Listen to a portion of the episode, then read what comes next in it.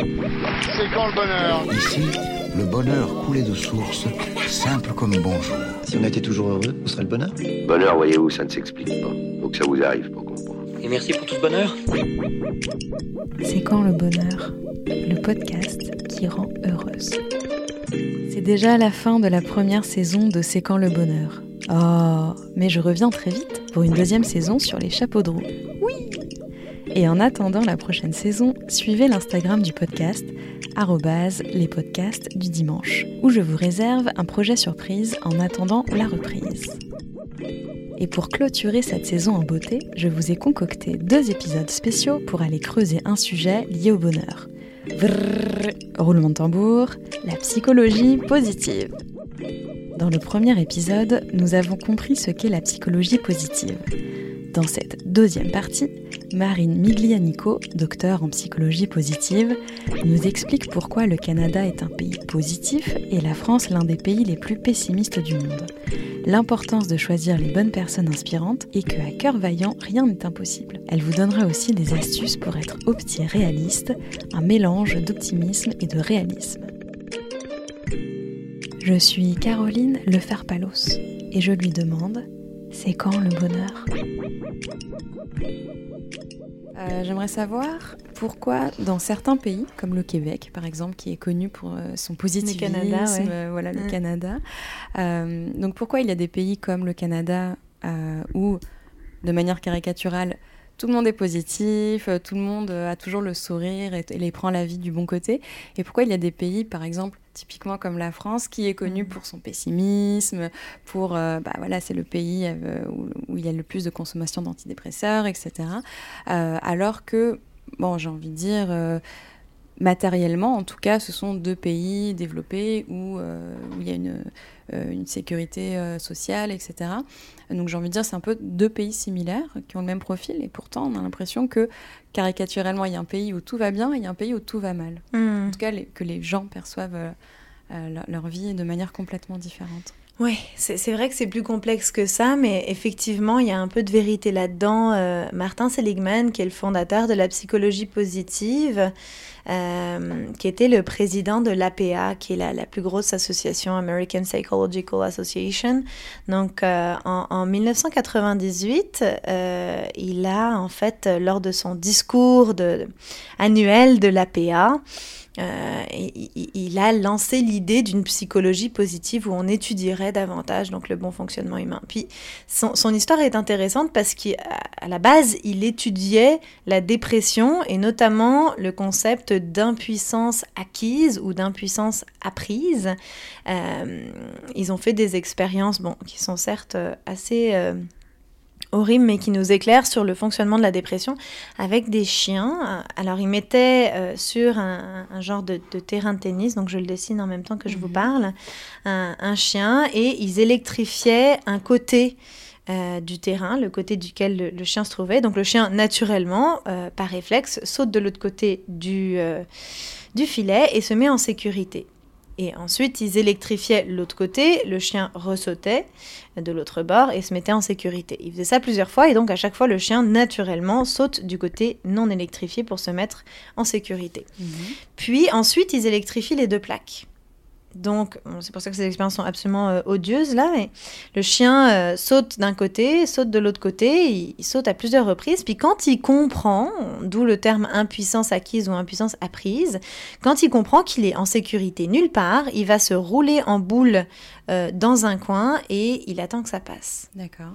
Sauf qu'au bout de quelques minutes, l'autre côté n'est plus électrifié, mais le chien reste du côté électrifié puisque il a appris l'impuissance. Il se dit, il se résigne en quelque part. Il se dit, je peux pas, euh, je peux pas euh, me mettre en sécurité, donc je, reste là. On, on voit des phénomènes similaires dans la dépression. C'est-à-dire que quand on vit des chocs électriques de la vie, euh, des difficultés, voilà, que- que- au- auxquelles on essaye de répondre, on saute de l'autre côté du filet pour trouver des solutions. Et qu'au bout d'un moment, on se dit, ben, je vais jamais y arriver, en fait, je vais pas m'en sortir. Et ben, on a tendance à se mettre dans un coin en boule et à attendre que ça passe. Donc lui, il étudiait la dépression, Martin Seligman, et euh, c'est comme ça qu'il a créé la psychologie positive. Je suis allée très loin, voilà le lien avec la, France et le Québec. Il a écrit un, il a écrit un livre qui s'appelle The Hope Circuit. Euh, où il parle bon, de l'espoir et puis de ses recherches en psychologie positive. Et là-dedans, ce qu'il dit, c'est que dans les pays euh, les plus riches, les plus développés, la France est le pays le plus pessimiste. Mm-hmm le pays où effectivement il y a énormément de, prises d'antidépresseurs, il y a beaucoup de, bon, beaucoup de, de, pessimisme en général, et il essaye de l'expliquer. Alors les théories sont intéressantes, dit que le, caractère un peu euh, euh, révolutionnaire et critique euh, des Français est ancré dans l'histoire, et que ce caractère critique-là a permis de faire énormément évoluer les choses au niveau politique, intellectuel, etc. Donc il y a eu énormément de plus-value. Et du coup, les Français restent un peu dans, cet esprit-là, euh, pessimiste et critique, puisque c'est ancré dans l'histoire, puisque c'est un mode de fonctionnement qui est, qui est devenu euh, traditionnel. du côté du Québec, du Canada en général, moi je connais plus le Québec que le Canada, mais euh, je pense qu'on peut parler au niveau plus général, il y a une réelle quête du bien-être. C'est beaucoup plus valorisé socialement. En France, il y a le mythe de l'imbécile heureux. Si on est trop heureux, bah, c'est que on est peut-être un peu stupide parce qu'on réalise pas que la réalité finalement est difficile et qu'on s'imagine que tout est rose et qu'on vit dans un monde de calinours ou de, de bisounours. Euh, donc ça, c'est une explication. L'autre que l'on peut avoir, c'est que le, Québec euh, est beaucoup plus jeune que la France mhm. au, niveau de, au niveau de la temporalité. De, euh, et, ce qui se passe, c'est qu'on peut imaginer que le Québec serait comme un, un jeune adulte Plein d'énergie, plein d'entrain, plein d'espoir et plein d'ambition dans la vie, et que la France serait plutôt un vieillard, un peu sclérosé, qui a de la misère à bouger. Voilà, et ça c'est lié aux années d'histoire euh, qui, que, que, chaque euh, donc, euh, pays pour la France, puis Québec ou Canada, si on parle de deux pays là, ont derrière eux. Donc mhm. c'est différentes explications, mais effectivement, euh, on le sait, on est deux Françaises qui discutons en ce moment à Montréal, au Québec. Si on a choisi le, Québec, ça, fait aussi partie des, raisons pour lesquelles, en général, on, tombe en amour avec le Québec, avec le Canada. Euh, c'est que justement, il y a, une quête du bien-être et que euh, les émotions positives, vivre de la joie, vivre de la sérénité, sont beaucoup plus valorisées au niveau social qu'en France. D'accord, donc de manière caricaturale, ici, l'idéal à atteindre, c'est d'être bien dans sa peau, euh, de toujours avancer, d'être de l'avant, etc. Alors qu'en France, ce serait plus euh, l'image de l'intellectuel torturé. Euh, d'être très critique, voilà, de remettre les choses en question. oui, effectivement, c'est quelque chose qu'on voit beaucoup. A, en fait, il y a des il y a des côtés, des aspects positifs et négatifs des deux côtés. Mhm. Donc euh, voilà, mais c'est les différences effectivement euh, entre la France et le Canada, ouais, qu'on peut remarquer beaucoup. Puis on le remarque en, euh, en, thérapie aussi. je trouve qu'il y a une, une, facilité à parler de psychologie positive, de parler des ressources, de la capacité de résilience, etc. D'accord. Euh, effectivement, on l'a vu par exemple lors de la crise de la Covid. Euh, ici, euh, il y avait des, on affichait des arcs-en-ciel et des ça va bien aller partout à toutes les fenêtres, etc. Chose qu'on n'a pas du tout vu en France. Où on a l'impression que c'était un peu la fin du monde. ok. et, et par exemple, est-ce que est-ce que c'est une fatalité, par exemple Est-ce que euh, si on est un bon Français et qu'on vit en France et qu'on est complètement euh, euh, dans donc, comme tu disais, le petit chien dans son coin, euh, et puis en disant, bah, de toute façon, euh, la vie, euh, c'est nul, c'est difficile, et de toute façon, ça on n'arrivera jamais, ou il y a un petit espoir pour, mm. ce petit chien dans le coin?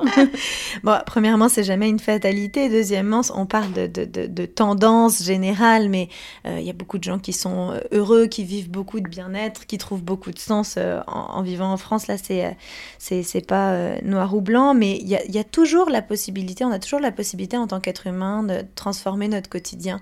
Et euh, c'est... Euh, comment dire, la, merveille là qu'est le cerveau. Là, il y en a une capacité d'adaptation qui est incroyable. On peut toujours apprendre euh, de nouveaux modes de fonctionnement. Et, c'est l'avantage avec la psychologie positive, c'est qu'avec les outils qu'on peut développer, euh, qui, sont, qui, qui, peuvent être utilisés au niveau euh, individuel, mais il y a une, une, réelle possibilité de changer notre état d'esprit vis-à-vis des choses. Un exercice que je fais souvent en formation, puis là on est dans mon bureau en ce moment, il y a beaucoup beaucoup de bleu parce que j'aime beaucoup cette couleur, uh-huh. mais souvent je demande aux gens, regardez autour de vous et essayez d'identifier euh, pendant 30 secondes un maximum d'objets bleus, par exemple. Donc je laisse 30 euh, secondes, les gens regardent, essayent de retenir un... Vous pouvez faire l'exercice en ce moment. Mm Essayent de retenir un maximum d'objets bleus autour d'eux.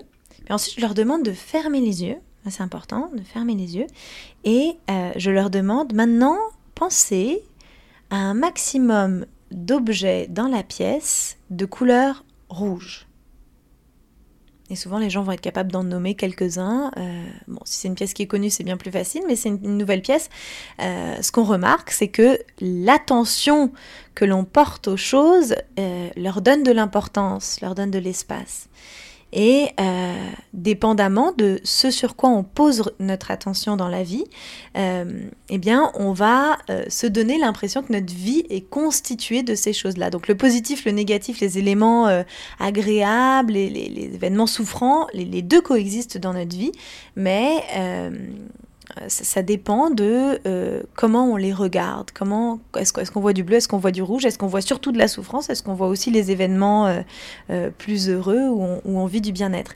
Et malheureusement pour nous, l'être humain a ce qu'on appelle le biais de négativité qui fait que le cerveau réagit plus vite et plus fortement, ça c'est appuyé scientifiquement, aux stimuli négatif, désagréable. Pour des raisons évidentes de survie, si je traverse la rue, qu'il y a une auto qui arrive sur moi, bah, c'est important que je la vois rapidement, que je sois capable de courir vite pour sauver ma peau. Tandis que si je me balade euh, en forêt et que tout à coup j'observe, je vois une très jolie fleur, que je m'accroupis et que je regarde cette fleur-là, si l'information arrive plus lentement et que j'ai le temps d'apprécier cette fleur-là, il n'y a pas de problème, il n'y a pas d'enjeu pour ma survie. Mhm. Donc, parce qu'on a ce biais de négativité, on a tendance à euh, mettre notre attention sur, euh, on pourrait dire peut-être les éléments rouges par exemple, les éléments plus euh, souffrants, parce qu'on y réagit plus fortement c'est là où c'est important de, de, faire l'exercice, de mettre son attention sur les éléments bleus, par exemple. L'attribution des couleurs est complètement arbitraire, euh, pour voir bah, ce qui est agréable, euh, ce qui nous procure de la joie dans la vie. Et souvent, c'est des petites choses. Quand on fait l'exercice en thérapie, euh, on, dit aux gens d'identifier des toutes petites choses. Ça peut être, j'ai mangé une compote que j'ai appréciée ce midi. voilà, c'est pas, ça n'a pas besoin d'être énorme. Donc en fait, ce que tu es en train de me dire, c'est que, euh, par exemple, euh, une journée, elle est ni bonne, elle est ni mauvaise, enfin, à part si vraiment tu es dans l'extrême, quoi. Mais, euh, mais tu peux aussi voir ta journée, imagine, voilà, une journée typique normale, on va dire, où il ne s'est rien passé de très grave ou de très extraordinaire. en fait, elle, c'est toi qui te dis, est-ce qu'elle était bonne ou mauvaise? Ah, elle était mauvaise parce que j'ai raté mon bus, mais elle a été bonne parce que j'ai mangé un super gâteau à midi. En fait, euh, on, peut aller même plus en profondeur que ça, c'est-à-dire que, euh, que la journée soit connotée comme bonne ou mauvaise, effectivement, il peut y avoir un senti général. Par contre, on peut faire l'exercice de dire dans cette journée, qui peut-être a été moyenne ou qui peut-être n'a pas été bonne, euh, est-ce que tu pourrais me nommer deux, trois éléments, deux, trois choses qui ont bien été? Et par exemple, les exercices de gratitude euh, sont des exercices qui sont euh, appuyés empiriquement, qui fonctionnent bien. L'exercice des trois bonnes choses, par exemple, euh, le soir, avant de se coucher, avant de vous coucher, par exemple, notez trois choses que vous avez appréciées durant votre journée. Mais encore une fois, l'idée n'est pas de, mettre de côté les éléments négatifs ou souffrants, mais c'est aussi de voir les, les, choses plus positives, plus agréables. Parce, Parce que on peut trouver du sens euh, à ce qui a été souffrant et on peut aussi se dire ok ça tel truc ça n'a pas été j'ai pas réussi à communiquer comme il fallait avec tel collègue. Qu'est-ce qui s'est passé? C'est hyper important et intéressant d'analyser euh, ces moments un peu plus désagréables pour comprendre ben, comment on peut s'améliorer comment on peut se transformer. Donc on n'est pas dans une dichotomie euh, le bon versus le mauvais Euh, c'est plutôt comment intégrer ce qu'on a appris durant la journée pour en tirer le, meilleur pour le lendemain. Et on peut apprendre de toute expérience. D'ailleurs, par rapport aux émotions, Barbara Fredrickson a fait beaucoup de recherches sur les émotions positives. Et euh, aujourd'hui, on dit de plus en plus que euh, c'est pas pas très constructif de parler d'émotions positives versus négatives parce que dans le dans l'idée du négatif, il y a l'idée de quelque chose que l'on devrait éviter. Mm-hmm. Euh, on parle de plus en plus d'émotions agréables versus émotions désagréables. Donc qui est associé à un vécu, euh, qui soit euh, agréable ou non, mais l'émotion en tant que telle, c'est un signal de quelque chose et toute émotion est importante. La colère peut permettre des changements incroyables quand, quand c'est nécessaire. Ah, tu as un exemple? Mais je, pense de, je pensais plus à des exemples euh, au niveau euh, social, voire sociétal. Par exemple, on peut prendre des, des, des, moments euh, affreux comme la Seconde Guerre mondiale, la révolte, la colère, se dire stop, on, on, arrête l'horreur. C'est nécessaire pour aller vers quelque chose de mieux. Si on se dit c'est ok, tout ce qui se passe en ce moment est ok, euh, je suis dans la joie et la bonne humeur, on est complètement à côté de la plaque. Mhm. Euh, alors je peux continuer à voir, euh, à voir le beau dans la vie, euh, Ellie, euh, Etty Ilsam a écrit Une vie bouleversée, qui est un magnifique ouvrage euh, où elle raconte comment elle a trouvé la paix dans les camps de concentration. Donc, mhm. on, peut euh, vivre en pleine conscience. Et bon, cette femme a un, niveau de sagesse absolument incroyable, mais ça reste possible. Mais par contre, les émotions qui, peuvent être qualifiées de négatives, mais qui sont peut-être plutôt désagréables, ont une réelle fonction dans le fait de transformer des situations qui sont inacceptables. Alors, j'aime ton exemple parce que je trouve que parfois, euh, quand on voit ces personnes extraordinaires, comme tu dis, waouh, cette femme a, euh, réussi à être dans la pleine conscience au pire endroit du monde, que voilà, dans la pire situation imaginable. Et là, tu dis, bah oui, non, mais ok, mais elle, elle est incroyable. Je sais pas, elle, est née avec un espèce de, truc, de don extraordinaire, et euh, moi, je suis pas capable. Qu'est-ce que. Est-ce que tu as Qu'est-ce que tu peux dire sur ça en fait? Euh, Qu'est-ce qu'on comment on, peut se dire euh, ok moi aussi je peux être Ida euh, Sam ouais. euh, j'ai beaucoup aimé la phrase de Xavier Dolan qui a dit tout est possible. À qui rêve ose travaille et n'abandonne jamais. Mhm. Alors, il y a une théorie en psychologie qui est intéressante qui date un peu de Albert Bandura qui s'appelle la théorie du modeling. La théorie du modeling, elle, stipule que si le modèle est trop éloigné de notre réalité, on a l'impression qu'on ne pourra jamais y arriver. Ah, cette personne est d'une sagesse incroyable, j'arriverai jamais à ce niveau de sagesse. Et donc, souvent, ce qu'on va faire, puis là, c'est des techniques euh, plutôt thérapeutiques, c'est que euh, on va essayer de, se rapprocher de la réalité euh, de la personne pour lui montrer les premiers petits changements qu'elle peut ou qu'il peut faire dans sa vie pour se transformer. Puis petit à petit, un petit pas après l'autre, la personne se transforme et puis ça va de mieux en mieux. Je crois vraiment que tout est possible. Je crois vraiment que on peut toujours s'améliorer, se transformer. Alors certes, il y a des gens qui atteignent des niveaux de sagesse incroyables, mais je pense que dans notre vie, on peut tous euh, travailler à développer une, euh, un petit peu plus de sagesse, un petit peu plus de pleine conscience, un petit peu plus de gratitude, un petit peu plus de connexion aux autres et d'altruisme, etc. Tout le monde, même si on a une vie euh, hyper difficile, qu'on a une enfance horrible, euh, et qu'on est au fond du seau, c'est possible. Oui, c'est toujours possible. J'aime beaucoup les, livres d'Alexandre Jolien, philosophe, qui a écrit Traité de l'abandon. Il a travaillé beaucoup avec Christophe André, Mathieu Ricard. Donc lui, il a une paralysie cérébrale et il est devenu philosophe. Il donne des conférences aujourd'hui avec des milliers de personnes. Il est hyper inspirant. C'est une personne qui est née avec un handicap lourd. Donc oui, je crois que les choses sont possibles. Ça ne veut pas dire que c'est pas difficile et qu'il n'y aura pas d'aléas, mais je pense qu'on peut toujours, euh, oui, on peut toujours travailler à s'améliorer et à se dépasser, euh, effectivement. Et par exemple, euh, bah, ce que tu disais sur la, théorie du modeling, est-ce qu'il vaut mieux, par exemple, s'inspirer de sa voisine que de Monsieur Jolien ou, ou essayer de se rapprocher, de dire bah finalement en fait c'est quelqu'un comme moi et puis et puis en fait bah lui comment il a réussi à ouais. se surpasser? Les deux sont possibles. Mhm. En fait, la beauté euh, de l'être humain, là, on peut la voir à tous les jours. Euh, au coin de la rue, euh, une personne itinérante qui nous fait un sourire, quelqu'un qui nous ouvre la porte, ou, ou, ou quelqu'un qui a développé un niveau de sagesse incroyable et, euh, qui nous apprend des choses sur la vie. voilà je pense que ouais, la beauté, elle est, elle est autour de nous. Il, suffit d'en prendre conscience, en fait. Euh, donc, euh, euh, j'ai pas de réponse à ta question. Je pense que on peut s'inspirer des personnes qui nous inspirent. Ça peut être notre grand-mère, ça peut être notre enfant, et ça peut être le Dalai Lama, qu'importe. Et, et, pour boucler la boucle sur les, les, différences entre le Québec et la France, par exemple, comment être optimiste dans un pays pessimiste? Hmm. Parce que parfois on a l'impression que, bah oui, non mais d'accord, euh, si moi je suis optimiste et que euh, tout le monde, enfin si par exemple moi je suis habillée tout en couleur et puis que tout le monde est habillé en noir, bah, à, un moment, à un moment donné moi aussi, en fait, euh, je vais m'habiller en noir pour me fondre dans la masse ou alors on va me prendre pour pour une idiote ou quelqu'un de complètement voilà ou En fait, il y a un concept que j'aime beaucoup qui a été, euh, c'est un néologisme qui a été créé par Jacques Lecomte. Mhm. Euh, il parle d'optiréalisme. Optiréalisme. D'optiréalisme, qui est un mélange d'optimisme et de réalisme. Mhm. Puis je trouve ça intéressant parce que, euh, et puis ça, c'est démontré dans les recherches, trop d'optimisme, c'est préjudiciable ça peut nous faire prendre des risques inconsidérés et faire des choses qui sont pas forcément euh, euh, saines, euh, pas forcément adaptées à la réalité.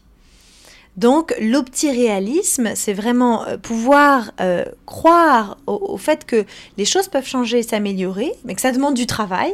Si on reprend Xavier Dolan, c'est qui rêve, ose, travaille. Donc euh, ose et travail, c'est super important et qui n'abandonne jamais. Donc il y a la notion de la persévérance. Effectivement, si on travaille au quotidien et qu'on reste les deux pieds sur terre, donc dans le réalisme, on peut changer les choses.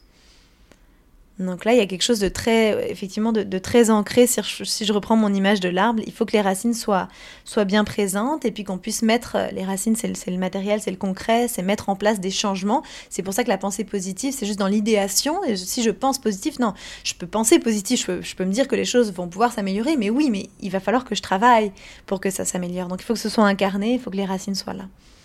Ok. Maintenant, passons aux travaux pratiques. Allons-y. Allez. Donc, euh, je vais te demander un petit peu euh, quelles sont tes astuces pratiques pour aller mieux au quotidien. Mhm. Euh, puis on va prendre des cas concrets. Bon, c'est des cas que j'ai un peu observés autour de moi.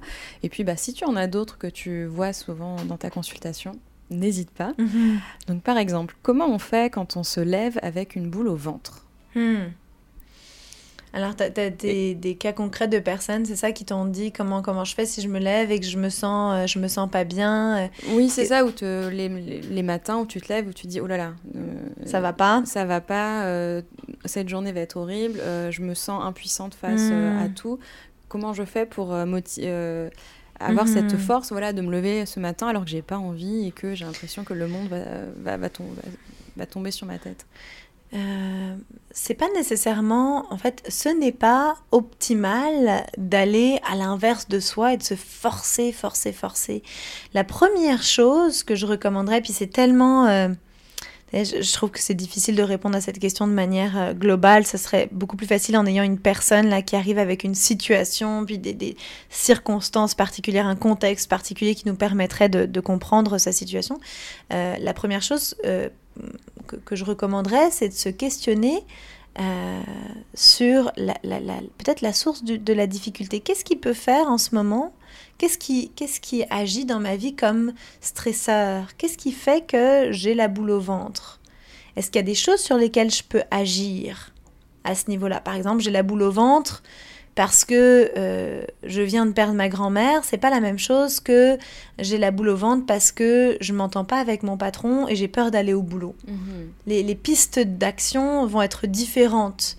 Donc je pense que la première chose c'est de reconnaître que cette boule au ventre, elle existe on peut l'apaiser justement en faisant euh, de la pleine conscience, de la méditation, des exercices de respiration. Pour certaines personnes, ça peut être euh, aussi prendre une douche chaude, euh, voilà, manger un, plat qui est réconfortant, en parler à son conjoint, sa conjointe. Il y a plein de choses qui sont faisables. La première étape, c'est vraiment de le reconnaître. Et ensuite, bah, c'est de se demander comment est-ce que je peux faire pour agir sur les choses euh, qui, sont présentes dans ma vie en ce moment, puis qui génèrent potentiellement cette euh, boule au ventre. Qu'est-ce que, est-ce que c'est de l'éco-anxiété? Est-ce que c'est euh, quelqu'un avec qui je me suis chicanée puis je sens que il faudrait que j'aille m'excuser euh, Voilà, ça dépend vraiment de, de, ce que la personne vit. Mais première étape, reconnaissance. Et puis ensuite, piste de solution. Puis j'ajouterais peut-être une autre étape qui serait l'autocompassion. Mm L'autocompassion, c'est un, construit qui est très euh, validé par la recherche. Euh, on a beaucoup étudié en psychologie l'estime de soi. Mhm. Euh, et Kristen Neff, qui, qui, qui étudie l'autocompassion, qui travaille dans une université texane, euh, a fait une conférence TED qui s'appelle The Space Between Self-Esteem and Self-Compassion, donc euh, la différence entre l'estime de soi et la, et la compassion envers soi-même. Elle explique que l'estime de soi, c'est un concept qui est très auto-centré. Si je manque d'estime de moi, je peux euh, vivre la dépression, de l'anxiété, etc. Si j'ai trop de confiance en moi, je peux être mégalomaniaque, narcissique, etc. C'est pas bon non plus. Donc l'idée de l'estime de soi, c'est un, juste milieu, un état d'équilibre qui est, qui est optimal. La compassion envers soi, il n'y a pas de limite. Plus j'ai de la compassion envers moi-même, plus j'ai de la compassion envers les autres. Mhm. Donc, euh, c'est jamais mauvais de pratiquer euh, l'autocompassion. Alors, un exercice très simple pour pratiquer l'autocompassion, c'est d'imaginer un ou une amie, ou un proche, quelqu'un de la famille, quelqu'un qu'on aime beaucoup, qui vivrait actuellement les mêmes difficultés que l'on vit et on imagine ce que l'on dirait à cette personne-là. Et là, euh, ce qui est très important, c'est de le noter, de le mettre par écrit. Qu'est-ce qu'on dirait à cette personne-là pour la réconforter? Alors souvent, c'est euh, bon, euh, tu es capable de, gérer cette difficulté, tu vas y arriver, j'ai confiance en toi, je t'ai vu surmonter d'autres défis par le passé, etc. Donc on va avoir tendance à dire des choses qui sont plutôt encourageantes, plutôt douces, dans l'empathie pour un, individu euh, euh, normalement constitué. Alors, ensuite, on prend ce qu'on a écrit sur ce papier et on se le relie à soi-même. Mhm. C'est ok, j'ai confiance en toi, tu vas y arriver. Souvent, ce qu'on se dit à soi-même, c'est Ah, t'as été poche, t'aurais pu mieux faire. Franchement, t'es pas capable. Ça fait 15 fois que tu fais la même erreur, puis t'as toujours pas compris. On se parle comme ça. C'est mhm. ça le dialogue interne. Mhm. Imaginons maintenant si on disait ça à la personne aimée en question, t'es pas mm. capable, t'y arrives pas, t'es nul, ça fait 15 fois que tu fais la même erreur, franchement. Mais la personne, elle serait détruite. Mm. Donc l'impact que ces pensées dépréciatives ont sur nous-mêmes, euh, c'est énorme. C'est pour ça que l'autocompassion a tellement un effet euh, euh, apaisant, en fait, sur l'être humain. Il y a même des recherches euh, qui ont été menées par, euh, par Roxane de la Sablonnière à l'Université de Montréal sur l'application de l'autocompassion en temps de pandémie. D'accord. Puis elle a eu des résultats positifs montrant qu'effectivement, pratiquer l'autocompassion euh, permet d'apaiser en temps de pandémie. D'accord. Donc par exemple, donc est-ce que tu as d'autres exercices donc à part donc il y a celui-là, donc celui-ci, donc poser cette question par exemple, je sais pas, j'imagine euh, je ne suis pas assez compétente au travail, par exemple. Mhm. Euh, et puis donc la personne, euh, et donc tu l'écris sur un, cahier, par exemple, et puis tu essaies d'imaginer que c'est une amie, et tu, qu'est-ce que tu répondrais à cette amie? Par exemple, mais non, regarde, tu as, eu tel bon résultat, etc. etc. Et, et ensuite, il faut, le relire chaque jour. Comment en fait tu peux l'intégrer une fois que tu l'as écrit On peut refaire l'exercice aussi souvent que c'est nécessaire, effectivement. Alors c'est intéressant l'idée de, de l'incompétence. Ça pourrait être regarde comme tu es compétente et tu ne le vois pas. Donc là, ça a mhm. plus attrait justement la, la reconnaissance de, de, ses forces, etc. Ou alors, ça pourrait être imaginons que ce soit vrai, que la personne est effectivement incompétente dans son poste. Mais comment on fait euh, pour avoir de l'autocompassion là-dedans? Ben, L'idée, c'est de dire Ok, là, tu es en train de remarquer qu'il y a des choses à travailler. C'est ok, tu vas y arriver. Qu'est-ce que tu peux mettre en place pour t'améliorer? Est-ce que ce sont euh, des lectures? Est-ce que ce sont des formations? Qu'est-ce que qu'est-ce que tu peux faire? Puis sois douce avec toi-même. Tu es en processus d'apprentissage, donc ça va ça va venir. Tu vas tu vas pouvoir te former, ça va aller de mieux en mieux. Mais c'est ok. On peut pas tout connaître dans la vie. Donc l'idée de l'opti-réalisme, là j'y reviens, c'est mhm. d'être ancré dans la réalité. C'est de pas nécessairement dire à la personne mais t'es capable, tu pas, pas forcément t'es capable, mais t'es compétente. Euh, si elle ne l'est pas, on pourrait dire bah, tu vas t'améliorer, tu vas apprendre. Et c'est OK. En fait, mhm. c'est OK de ne pas avoir toutes les compétences dans tous les domaines et c'est OK d'apprendre et de s'améliorer.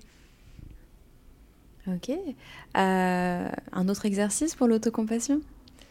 Un autre exercice, alors il y a des méditations qu'on peut trouver sur le, site de Christine Neff, par exemple, self-compassion.org euh, slash exercises. Il y a tout un tas de méditations. Alors ça peut être de prendre 10 minutes. Il y en a aussi sur, euh, sur YouTube, la euh, méditation de l'autocompassion. c'est un exercice qu'on peut faire très facilement pour développer l'autocompassion. Il faut savoir que l'amour de l'autre, c'est quelque chose qui est relativement inné on est, on, aime ses parents, ses frères et sœurs, etc.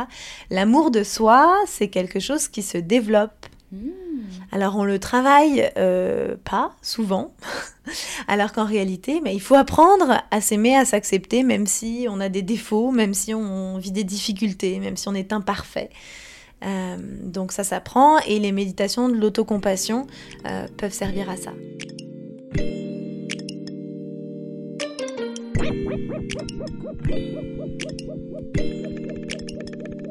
Cette première saison se clôture. Je voudrais vous remercier du fond du cœur pour votre écoute et vos encouragements. C'est quand le bonheur revient dans quelques mois avec de nouveaux invités et plein de belles surprises. En attendant, suivez le podcast sur Instagram, les podcasts du dimanche, et partagez-le avec vos amis virtuels et les vrais de vrais. À bientôt dans vos oreilles et sur Insta.